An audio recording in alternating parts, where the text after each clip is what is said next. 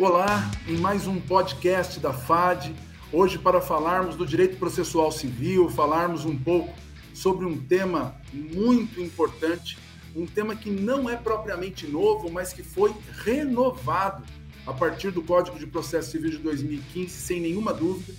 Nós falaremos durante alguns minutos sobre precedentes no processo civil brasileiro.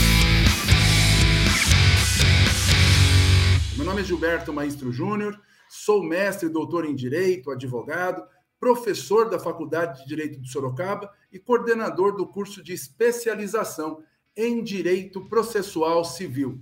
E nós teremos hoje duas convidadas que são verdadeiras autoridades nesse tema. A professora Cristiane Druve e a professora Bianca Richter estarão conosco para que nós possamos trocar algumas ideias sobre os impactos que os precedentes certamente trouxeram e ainda estão trazendo na realidade de todos nós que integramos a sociedade brasileira. Um tema que acaba tendo uma repercussão muito forte, até mesmo para além do direito processual. Professora Cristiane Druve, professora Bianca Richter, um prazer recebê-las aqui. Gostaria de começar esse bate-papo perguntando para, para a professora Cristiane Druve a opinião dela, o que ela entende sobre os impactos trazidos pelo texto do CPC de 2015 no tocante ao sistema de precedentes no processo brasileiro.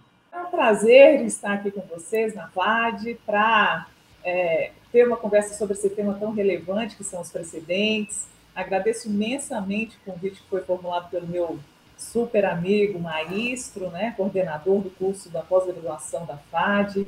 E é um prazer estar com minha amiga Bianca, né, é, para falar de um tema que também é muito caro a ela. Né? Então, é, com essa provocação do maestro, o que eu teria a, a começar aqui acrescentando ideias, né? É no sentido de uma esperança, na verdade, né? A gente tem pouco mais de cinco, indo para seis anos é, de vigência do, do novo CPC. Eu acho que nós temos que amadurecer muito ainda no que diz respeito a essa temática. Eu acho que a gente já evoluiu, mas me parece que ainda é um tema que, na prática, nós temos visto uma compreensão ainda muito embrionária por parte dos profissionais do direito, né? Então, é, todo esse, né, na minha opinião, sistema de precedentes que nós temos, é claro que o código contribui muito para a sua, é, para sua, eu não digo gestão, né? Para mim foi uma evolução, na verdade, essa temática é extremamente relevante é, para o código, é um dos eixos paradigmáticos do código, mas me parece que a gente tem que evoluir muito, né? É, dizem que toda grande lei, né, então a gente está falando de códigos, né, de grandes leis informistas, precisam em, em média de 10 anos para que a gente sinta os seus frutos, né? E eu espero que isso venha acontecer no que toca aos precedentes. Né? Quando nós falamos em precedentes, de acordo com o novo CPC, nós estamos falando dessa, é, dessa pauta de conduta para o jurisdicionado, no sentido de é, estabelecer efetivamente entendimentos jurisprudenciais que se pretendem vinculantes. Então, aqui eu sempre faço essa ressalva, né? É, me parece que foi a, a tentativa mesmo do código, né? É, de estabelecer, pelo menos em parte, um, um sistema é, obrigatório de precedentes.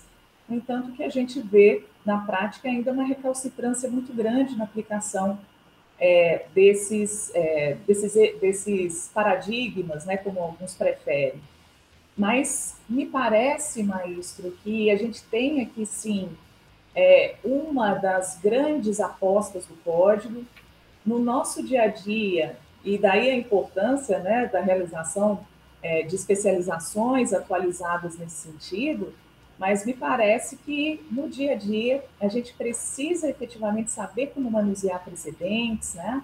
É, Para quem está do lado de cá, né, do, do, do balcão, né, então para advogados como eu, e também, por óbvio, né, quem faz parte, quem integra o Poder Judiciário também, é, sabendo bem manusear o sistema. É, minha palavra é de esperança, né, como eu disse, eu espero que a gente venha a ter, no futuro próximo, uh, um entendimento maior sobre a matéria para que a gente consiga atingir o objetivo desse sistema, que é justamente uma é, maior isonomia perante né, a, o jurisdicionado em relação à justiça. Excelente. Professora Bianca, na sua opinião, no seu entendimento, nós estaríamos diante, talvez, de um, de um desafio de mudança de cultura no que se refere aos operadores do direito, em especial considerado o, o formato do curso de direito, eh, o caminho tradicionalmente seguido nas graduações, que acaba, quer queira, quer não, levando ainda a uma eh, exacerbação da importância das normas advindas do poder legislativo. A ideia de precedente seria algo que desafiaria uma quebra de cultura, uma transformação na cultura desde o berço, desde dos, das cadeiras das faculdades de direito? É um prazer estar conversando com vocês, uma conversa, um bate-papo sobre um tema tão importante. Obrigada pelo convite, professor Maestro. Prazer estar ao lado também da professora Cristiana Duruvi aqui na FAD. Bom, alguns pontos importantes né, do questionamento que o professor traz, também relacionados à, à fala da, da Cristiane. É, e aí eu vou tentar relacionar os dois para a gente trocar aqui algumas ideias e para o nosso ouvinte também refletir um pouco sobre o papel dele nesse universo de precedentes, universo do Poder Judiciário, discutindo o processo civil. Uh, o professor Cristiane fala assim, né? Precisamos amadurecer, então, uma fala otimista de que esse amadurecimento vai acontecer. É, também prefiro ter uma postura otimista, professora Cristiane, mas às vezes eu me pego questionando sobre como teremos esse amadurecimento. Né? Não vejo esse amadurecimento acontecendo por osmose, acontecendo de maneira involuntária, precisamos agir para que isso efetivamente ocorra e com certeza discutir isso nos bancos da graduação, como coloca o professor Maestro, na pós-graduação e estudar o processo civil é necessário, a gente precisa fazer isso. E o que eu percebo, né, sendo professora na graduação, lidando com jovens que estão estudando direito, estagiando, trabalhando como assistentes dentro da, da, do Poder Judiciário como um todo, né, escritório de advocacia ou dos, das instituições judiciárias mesmo, é a percepção de que ah, diversos professores tentam trazer esse estudo diferente da, da de uma determinada cadeira, então não somente ler a lei, ler a doutrina, mas ver o que os tribunais estão decidindo e não só ver a ementa, né? Esse é outro problema bastante sério que a gente pode conversar aqui do ementismo dentro do, do nosso, da nossa atuação prática, não ver só a ementa, ver a circunstância fática que justificou a fixação de determinado precedente, para saber aplicar o precedente de maneira devida. Então, o aluno pode ter isso na graduação, na pós-graduação, isso é fundamental, mas ele encontra é, grande ou certa resistência dentro da atuação do Poder Judiciário. Por quê? Porque juiz, promotor, outro advogado é um pouco mais resistente, falando: não, aqui a gente vai aplicar a lei, que é a norma geral abstrata, fixada de, de maneira descolada de uma circunstância fática, e não a norma precedentária. Então, respondendo a pergunta uh, que você coloca, maestro, com certeza, né? Precisamos mudar a nossa cultura, isso começa na graduação, apesar da resistência, precisamos continuar lutando, resistindo, estudando, avançando, e para os profissionais que já estão no mercado, fazer pós-graduação, lato senso, quem tiver interesse na carreira docente, posteriormente estricto senso, é fundamental, porque não dá para pensar que o amadurecimento que precisa acontecer, como a Cristiane coloca, vai acontecer por osmose, vai acontecer né, por intervenção divina é, no toque de um dedo. Então, precisamos discutir, estudar isso. E aí, professor Maestro, é, a questão da norma do, do, legislador, né? Eu gosto bastante da obra do professor Hermes Zanetti, em que ele coloca a diferença, né? A norma do Poder Judiciário, precedente, dito vinculante, que é uma norma geral e concreta, ou seja, um repetitivo, um IRDR, é uma norma que vale para aquelas circunstâncias fáticas quando presentes, e a norma geral e abstrata, que é a norma do legislador, que a gente já está bastante acostumado a lidar com ela. Acho que isso não precisa de maior de, divagação aqui. E um outro ponto importante, né, trazendo o que foi mencionado pela Cristiane, eles fala em aposta do legislador, o professor Maestro também, então o legislador realmente vem em 2015 falando, não, vamos resolver o problema da litigância é, em números excessivos no Brasil, não falo em litigância excessiva, porque eu acho que a gente não litiga muito, não, é porque o Brasil é muito grande, então no universo de 220 milhões de, de pessoas vai ter muito processo, não vai ter jeito. No universo de quase 80 milhões de processos, a aposta é o sistema de precedentes, realmente. E estudar como esse sistema opera, se é que é um sistema, né, tem até discussão sobre isso, estudar como esse sistema opera, quais são suas repercussões, como afeta o nosso dia a dia, como afeta todo o poder judiciário, é fundamental. E falando disso, né, aposta, me veio à mente o veto ao artigo 333 do CPC, né, o incidente de coletivização. Realmente, o CPC de 2015 fala, olha, processo coletivo não é nossa aposta, não queremos saber disso. O foco são os precedentes para lidar com questões de direito que se repetem, não demandas que se repetem. Então, é um tema que a gente não tem como escapar dele, realmente.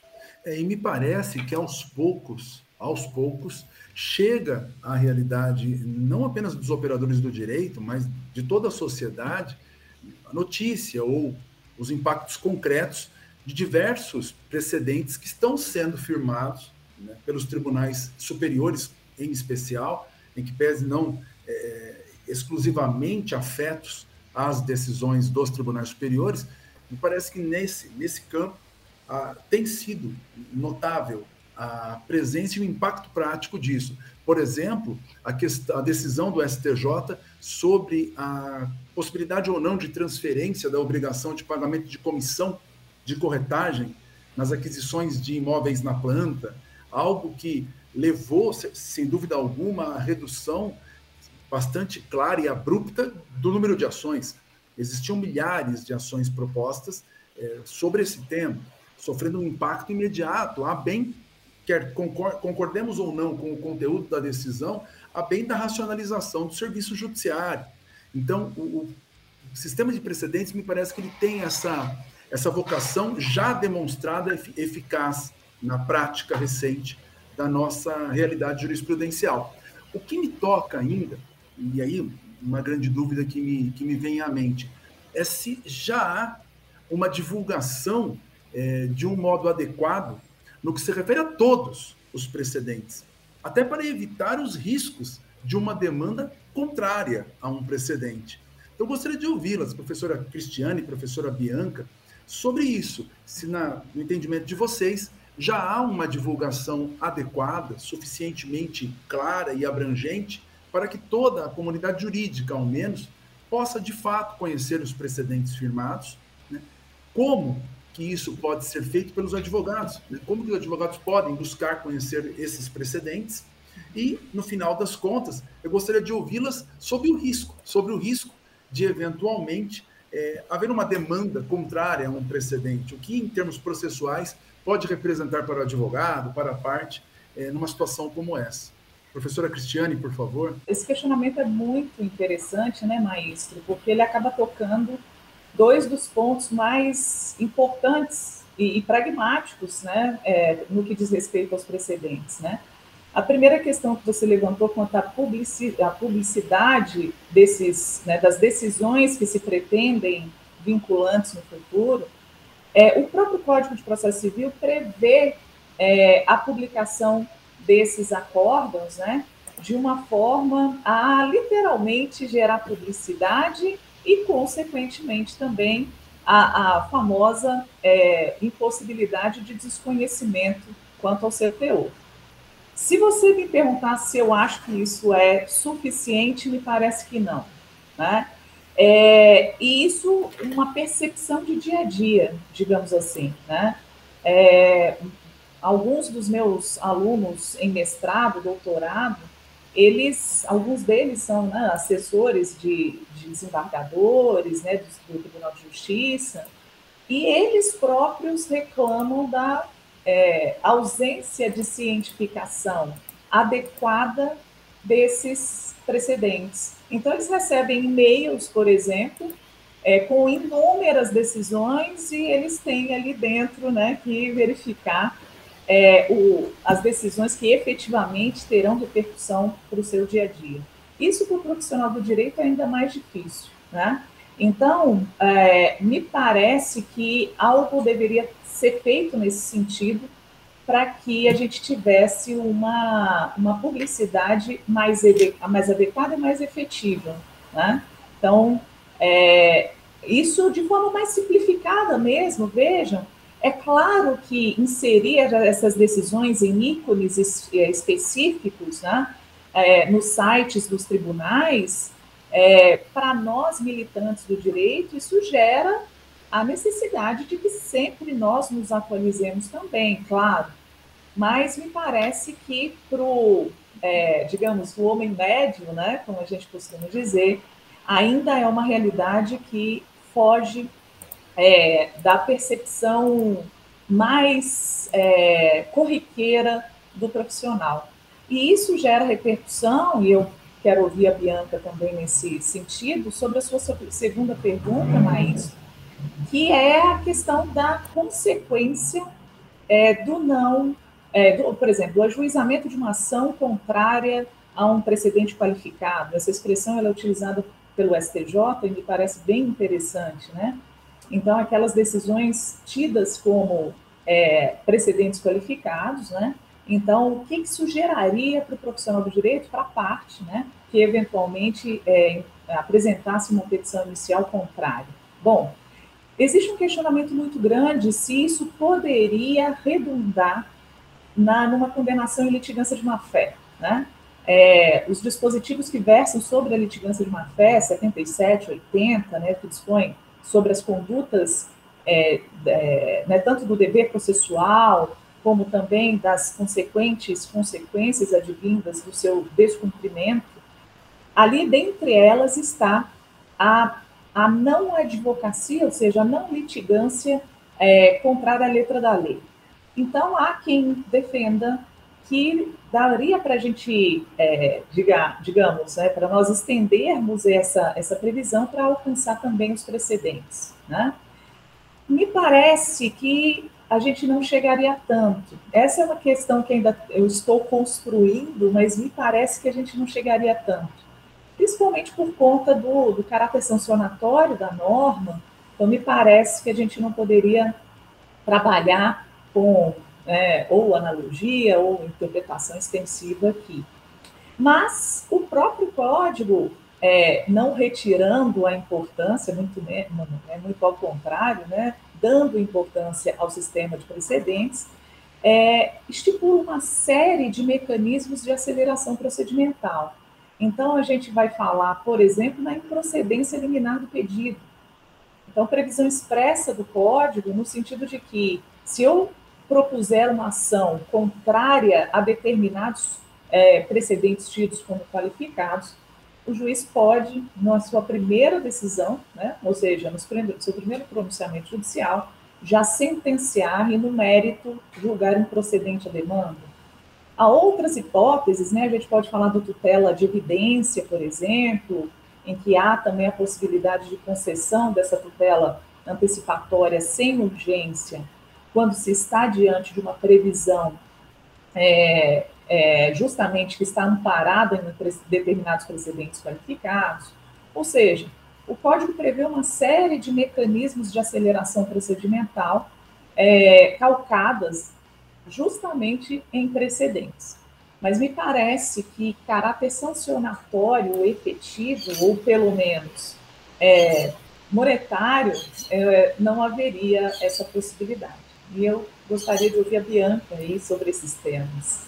Cristiane trazendo minha visão sobre os temas levantados, bem polêmicos, bem interessantes, né? Sobre o primeiro, divulgação, realmente o código coloca, né, lá no 927, parágrafo 5 necessidade dos tribunais divulgarem seus precedentes, que são aqueles precedentes listados nos incisos do 927, né, que é uma outra discussão importante, o que é precedente, o que não é precedente. E falando minha opinião sobre isso, concordo com a Cristiane, que a divulgação realmente não é a melhor, é difícil acompanhar. E num grupo de estudos, até analisando né, os precedentes 927 nos tribunais uh, locais, né, esse grupo de estudos estava analisando especificamente TJ TRF, a gente estava olhando IRDR, incidente de resolução de demandas repetitivas nesses tribunais. E naquele momento, foi 2018, a gente teve bastante dificuldade para ter acesso aos IRDRs do TRF3. Então, você imagina, um tribunal importante, um tribunal com diversos IRDRs, a gente tinha acesso ao site, que tinha o IRDR, qual era o tema, mas não acesso ao julgado. E eles falavam, bom, o sistema está em manutenção para ter acesso ao julgado, a decisão uh, como toda, a fundamentação, entre em contato via e-mail que a gente manda. E a gente entrou em contato por diversas vezes, diversos membros do grupo, e essa decisão nunca chegava até, até nós. Então, é até outro ponto importante, né, o que a gente estava falando antes, precisamos amadurecer, realmente, mas não somente o estudante de direito, o advogado, a gente que está buscando se atualizar, entender o que está acontecendo, mas também a própria organização dos tribunais para darem o aparato necessário para trabalhar com precedentes, né? Como se trabalhar com precedentes e cumprir o que 927, parágrafo 5 coloca lá no Código de Processo Civil. Então, como que eu vou trabalhar de maneira adequada com precedente? Não partindo só da ementa, se eu só tenho uma ementa no site do tribunal. Então, essa é uma dificuldade importante. Mas para o dia a dia, uma dica que eu dou várias vezes para os nossos alunos na pós, e eu fico surpresa porque eles não conhecem, é público, é gratuito, é maravilhoso, que é o site, é um sistema, na verdade, que está disponibilizado no site, é, que foi criado pelo SCJ em parceria com a Infam, que é o Corpus 927, que é maravilhoso, né? Então ele pega diversas leis, não são todas ainda, e indexa pelo artigo com os precedentes 927 para você abrir numa caixinha quais são os precedentes principais, por isso Corpus 927, e facilita bastante a nossa vida na busca dos precedentes. Óbvio que ele só pega os tribunais superiores, mas eu acho que no caminho do amadurecimento, sendo otimista, como a Cristiane coloca, uh, o ideal seria termos corpos 927 para todos os tribunais. Né? Seria o mundo ideal para o nosso dia a dia, para o nosso trabalho. Isso acaba facilitando bastante. E o impacto né, desses precedentes na judicialização de demandas, como o Maestro coloca, é visível, é importante, desde olhando né, o número de processos do Poder Judiciário de 2015 até 2021, né, último relatório da Justiça em Números, a gente vê um decréscimo relevante do número de demandas. Então, âmbito de gestão, realmente a gente tem resultados importantes. E aí, sobre os riscos, a repercussão, a repercussão de lidar com precedente no dia a dia, tudo que a professora Cristiane colocou, concordo, né? Os mecanismos de aceleração do procedimento. E o ponto mais polêmico, que é a questão da litigância de má-fé, tem até um artigo publicado sobre isso, Cristiane, eu escrevi faz alguns anos. Em determinado momento, eu estava numa aula na pós-graduação, inclusive, e falando sobre esse ponto, eu falei, acho que eu vou mudar de opinião. E alguns alunos falaram: não, não, não, Bianca, não muda de opinião. Gostamos muito da sua opinião naquele artigo, muito proveitosa, vamos manter aquela opinião, não publique outro, artigo mudando. Qual a minha opinião, Cristiane? Também acho que não dá para falar que a postulação contra um precedente do artigo 927 seja litigância de má-fé pelo artigo 80, inciso 1 porque realmente o inciso primeiro é bastante claro, né? Postular contra texto de lei, a gente não está falando em texto de lei, mas a gente está falando de uma norma. E não é uma norma geral abstrata, mas é uma norma geral e concreta que tem repercussões importantes para a advocacia. E o advogado, conhecendo o precedente, simplesmente ignorando, sabendo que vai ter procedência, eliminar o pedido, e ainda assim continua postulando, sem considerar os riscos, né, sem mostrar distinção, necessidade de superação, deveria levar litigação de uma fé sim. Só que eu defendo nesse artigo Uh, depois, se alguém tiver ouvindo, tiver interesse, entre em contato, eu, eu busco um mandato na revista de processo, seria o caso de colocar no artigo 80, inciso 5 que aí é o inciso de abertura né, da litigância de má-fé, que é proceder de maneira temerária. Então, seria temerário postular conhecendo a norma geral e concreta, não fazendo a distinção, não fazendo a superação. Então, realmente, trabalhar com precedente é diferente, não é só pegar a lei e postular, e a ideia, né, no curso de pós-graduação, na atualização, é trazer esses instrumentos, obviamente, para o operador do direito, para o advogado, para a advogada. Então, complementando e trazendo alguma uma visão diferente sobre esse ponto. Cristiane, não sei se eu respondi a seus questionamentos, concordo ou não, mas também gostaria de ouvir o Maestro. Maestro, qual a sua opinião sobre o tema? É, eu entendo, concordo com vocês, que a, o legislador ele foi muito claro ao definir como litigância de ao definir como litigância de má fé a postulação contrária ao texto de lei. E como se trata de um preceito sancionatório, como se trata de algo que visa punir uma conduta, nós não podemos ter uma interpretação extensiva. Ela deve ser restrita ao comando legal. Todavia, eu entendo que há realmente outras é, possibilidades de enquadramento que levariam à conclusão da litigância de má fé além do que a Bianca pontuou muito bem, eu, eu penso no, na possibilidade, por exemplo, de um recurso. Um recurso contra uma decisão fundada expressamente em um precedente. Um recurso que ignore aquele precedente e traga uma insistência no tocante a uma tese já superada, sem apontamento nem de distinção nem de superação. Eu entendo que nós estaríamos diante, por exemplo, de uma medida claramente protelatória. Já porque não, não tem como se falar é, do aspecto subjetivo aqui. Nós temos que pensar objetivamente na absoluta impossibilidade de alteração da decisão, até por falta de manejo das técnicas de superação né, e outras tantas que poderiam levar à não aplicação, naquele caso concreto, do precedente. Então, eu entendo que, a depender da situação, e até mesmo na propositura da ação, eu entendo que, a depender da situação, nós poderíamos ter, sim, uma, uma situação de litigância de má-fé, uma conduta marcada pela litigância de má-fé. Porém, não pelo fato de postular contra a norma. Não, não porque nós estaríamos, estaríamos indo além do que pretendeu o legislador em uma norma voltada à sanção, à punição de conduta processual. Agora aqui, é, e nós estamos já nos aproximando do final do nosso tempo, não passa muito rápido. Ouvir as professoras é tão bom que nós ficaríamos aqui horas, mas o nosso podcast tem o tempo certo e eu quero, não posso deixar é, de comentar o que falarei agora. Vocês devem ter notado, vocês que nos acompanham, e nós já começamos a discussão sobre questões um tanto quanto mais é, avançadas. Em que sentido? Não enfrentando o que são os precedentes. E assim o fizemos pra, para mostrar como há um universo bastante interessante de, de conteúdos né, que muitas vezes desafiam o nosso estudo. Aqueles que nos ouvem e que nunca pararam para, para analisar o que são os precedentes, por certo, estão se perguntando até agora, mas afinal de contas, o que são esses precedentes todos que estão sendo aqui mencionados, ou o que integra esse universo de precedentes que estão sendo aqui tratados? Tudo para despertar a sua atenção mesmo e culminar com a questão que, via de regra, vem no começo. E qual questão é essa? Eu gostaria de ouvi-las, professora Cristiane, professora Bianca, de modo é, direto, sobre o que são esses precedentes, então, e aqui eu vou colocar uma pimentinha. E qual a importância deles em sede de análise econômica do processo? Que é um outro tema que me é muito caro. Eu acredito que o, o processo ele exige, hoje em dia, é, que se amadureça a análise do ponto de vista dos seus impactos, do seu diálogo com a economia. O processo não pode ser visto apenas como um instrumento técnico é, circunscrito ao universo jurídico ele tem repercussões muito sérias do ponto de vista econômico.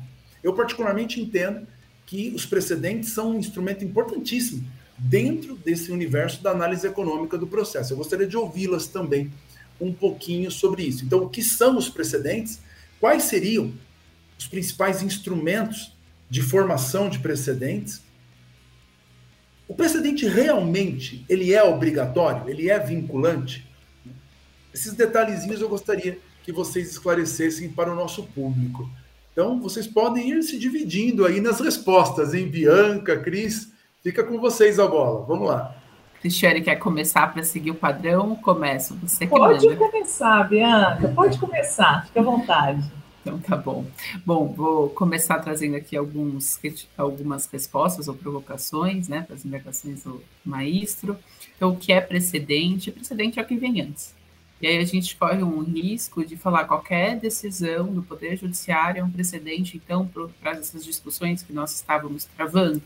Não está pensando nos precedentes estabelecidos como tais pelo próprio legislador, né, no contexto do, do, ordenamento jurídico brasileiro, que são aqueles do artigo 927. Então, acho que é o primeiro ponto para quem nunca pensou sobre isso.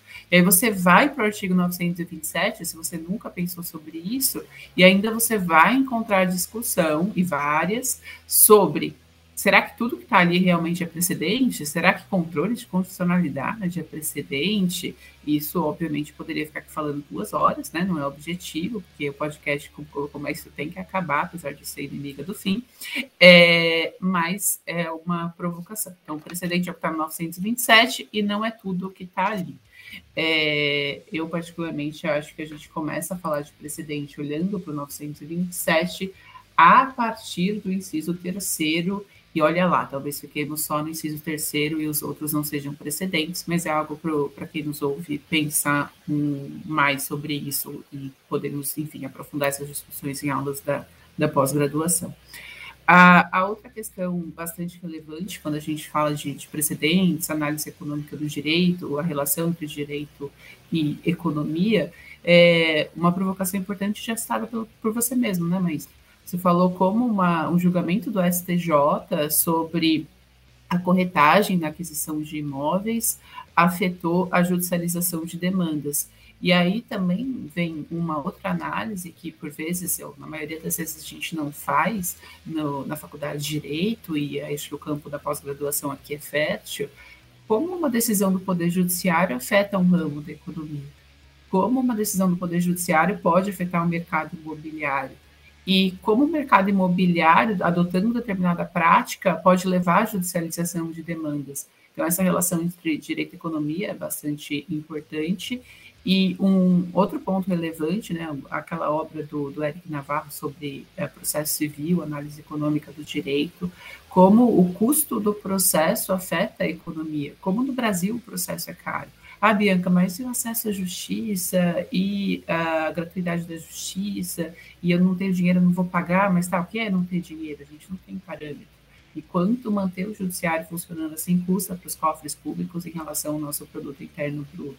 Então, essa análise também é bastante importante, e aí diminuir o acesso ao judiciário em razão dos precedentes fixados a partir de casos concretos talvez justifique aqui uma racionalização de custos, pensando em algumas medidas de austeridade. Ninguém fala muito sobre isso quando a gente analisa precedente, né?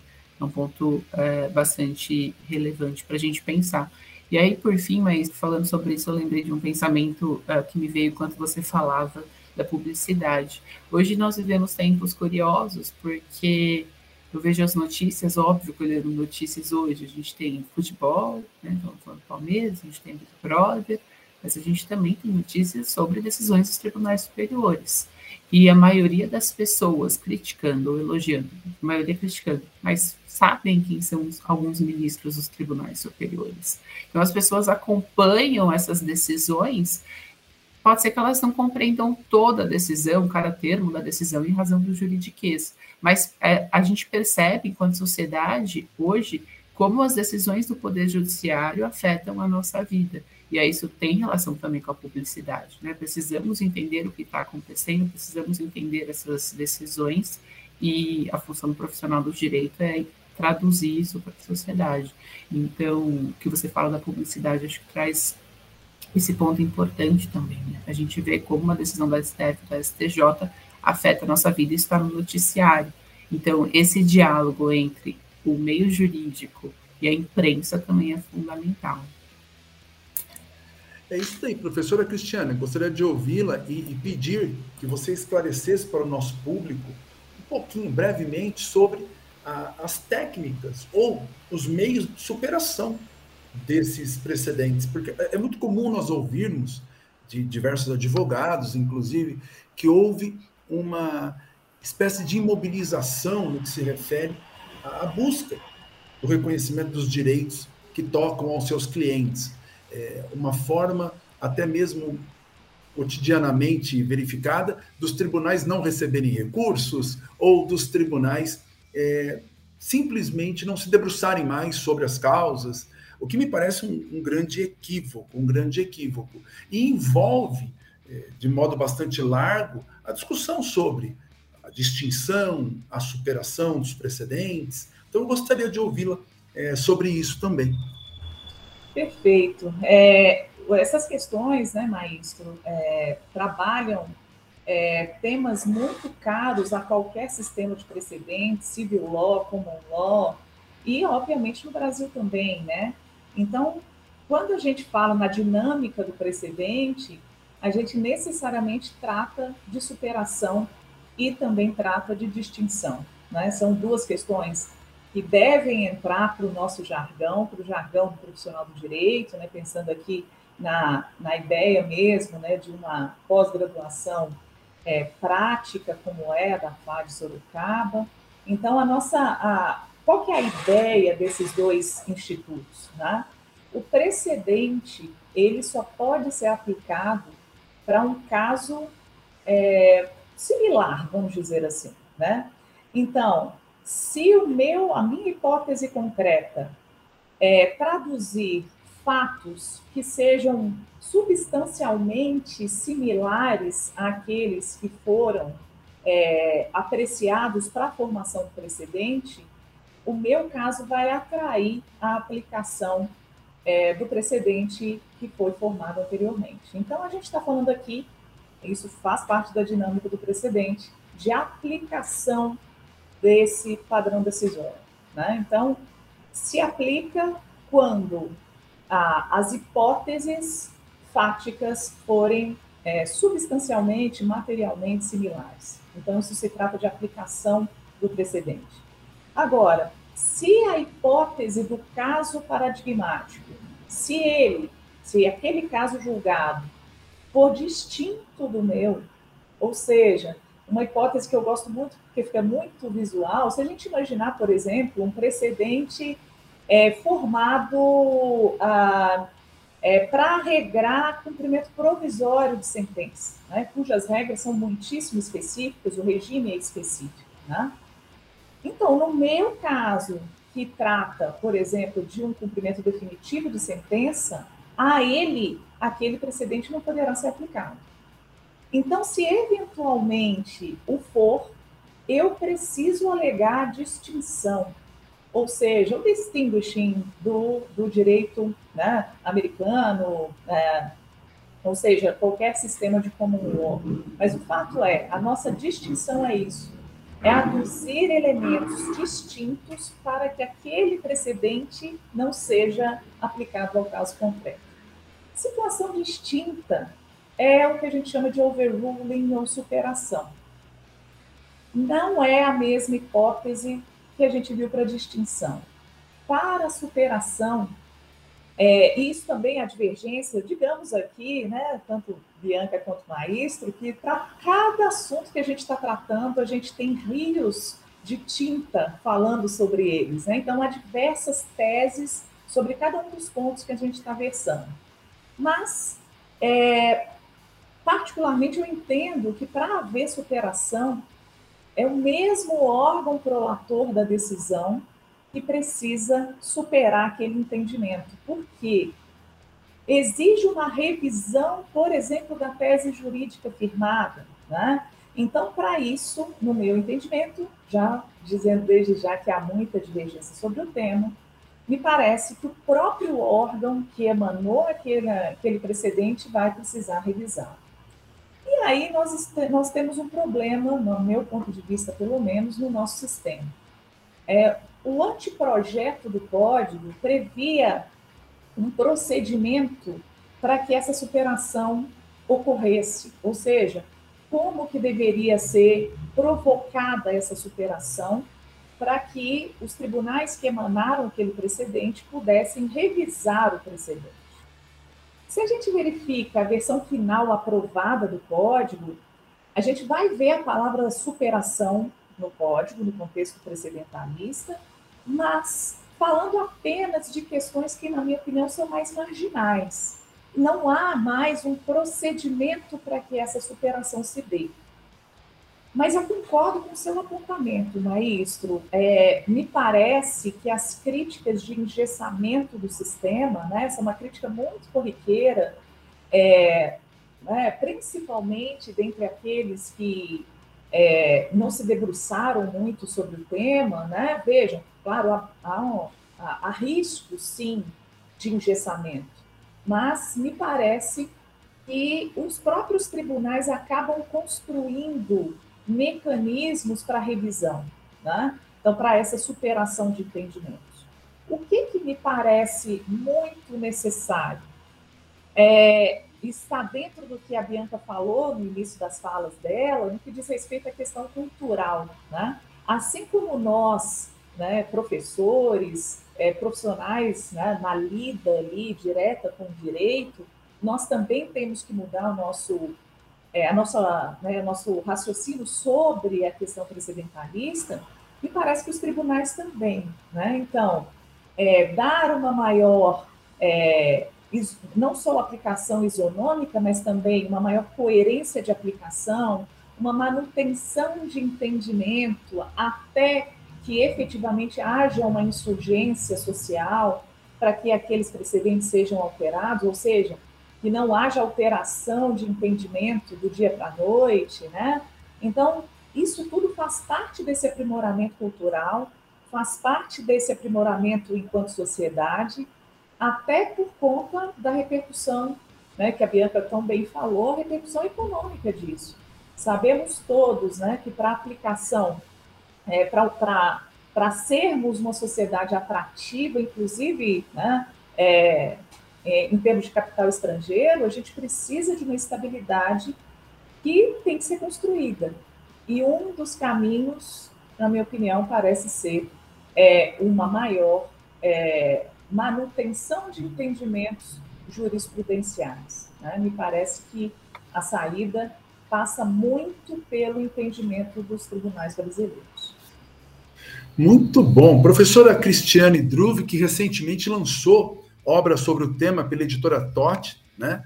É, modelo brasileiro de precedentes. Confere, professora? Perfeito. Eu tive a, a, oportunidade de me debruçar sobre a obra, recomendo a todos.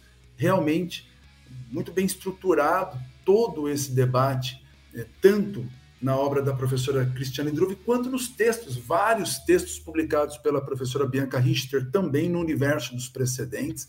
São duas grandes pesquisadoras é, do direito processual civil e do tema que nós estamos aqui debatendo, e por isso que, com muita dor no coração, eu tenho que encerrar o nosso bate-papo, agradecendo a ambas e já, desde já, destacando que as duas, desde sempre, desde a primeira turma do nosso curso de especialização em Direito Processual Civil da Faculdade de Direito de Sorocaba, integram o nosso corpo docente. Fica aqui o convite para que vocês venham para a FAD, façam as suas inscrições. As inscrições estão abertas para o curso de especialização, um curso que já tem uma tradição, já parte para a quarta turma, para a quarta turma da especialização em Direito Processual Civil, pós CPC de 2015.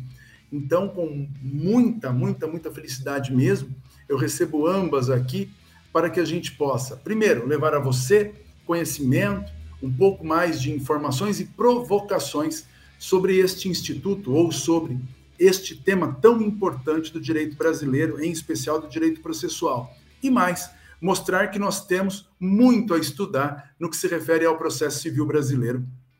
Temas importantes, temas que são, eh, se não novos, são claramente inovados ou foram claramente inovados Primeiro pelo CPC e depois pela construção cotidiana que a jurisprudência, em especial dos tribunais superiores, tem apresentado para nós.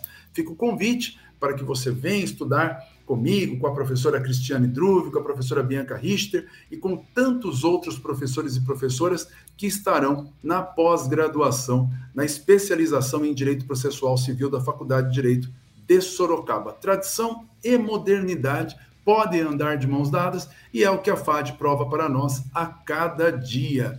Inscrições abertas e informações no site fad.br. E é isso. Professora Cristiane, um grande abraço, muito, muito obrigado. Professora Bianca, da mesma forma. Eu vou passar a palavra para, para ambas, para um breve recado àqueles que nos ouvem, e no final a gente já encerra esse, esse podcast, essa entrevista, que mais do que entrevista, foi um grande bate-papo e, para mim, um momento de aprendizagem, né? sempre muito bom ouvir a ambas, em qualquer assunto. Né? Agora, quando o tema é precedentes, então, a gente tem que reconhecer a autoridade que emana do pensamento de cada uma de vocês. Professora Cristiane, a palavra é sua. Primeiramente, Maestro, muito obrigada pelo convite. É sempre um prazer te rever e, e, principalmente dividindo aqui nossa mesa virtual com a Bianca. Um prazer estar com você, um prazer aprender com você. E renovo o seu convite, Maestro, para todos que nos ouvem, né? Que realmente prestigiem, venham conhecer a pós da FAD, porque realmente sempre vai ter esse viés pragmático que é tão importante para o profissional do direito. Então, fica o convite para todos. Um grande abraço a todos vocês. Muito obrigado, Cris. Bianca? Muito obrigada, professor Maestro, Cristiane. Prazer debater com vocês, reencontrá-los, ainda que virtualmente, para esse podcast. Se você estiver nos ouvindo para fazer o curso, é, dica isso na nossa, no nosso encontro, na nossa aula, porque a gente sabe que já tem um ponto de partida para debates importantes envolvendo é, precedentes, um tema tão relevante para o nosso dia a dia. Acho que deu para perceber isso da nossa fala. Sucesso, Seja um excelente ano 2022, Cristiane, Maestro, pessoal da FAD, prazer reencontrá-los aqui virtualmente. Muito obrigada. Valeu. E a todos e a todas, um excelente remanescente de dia, de noite, enfim, que vocês tenham muita saúde, felicidade, sucesso, que Deus abençoe e proteja o caminho de cada um. E esperamos vocês aqui na FAD, hein? Um grande abraço e até a próxima oportunidade.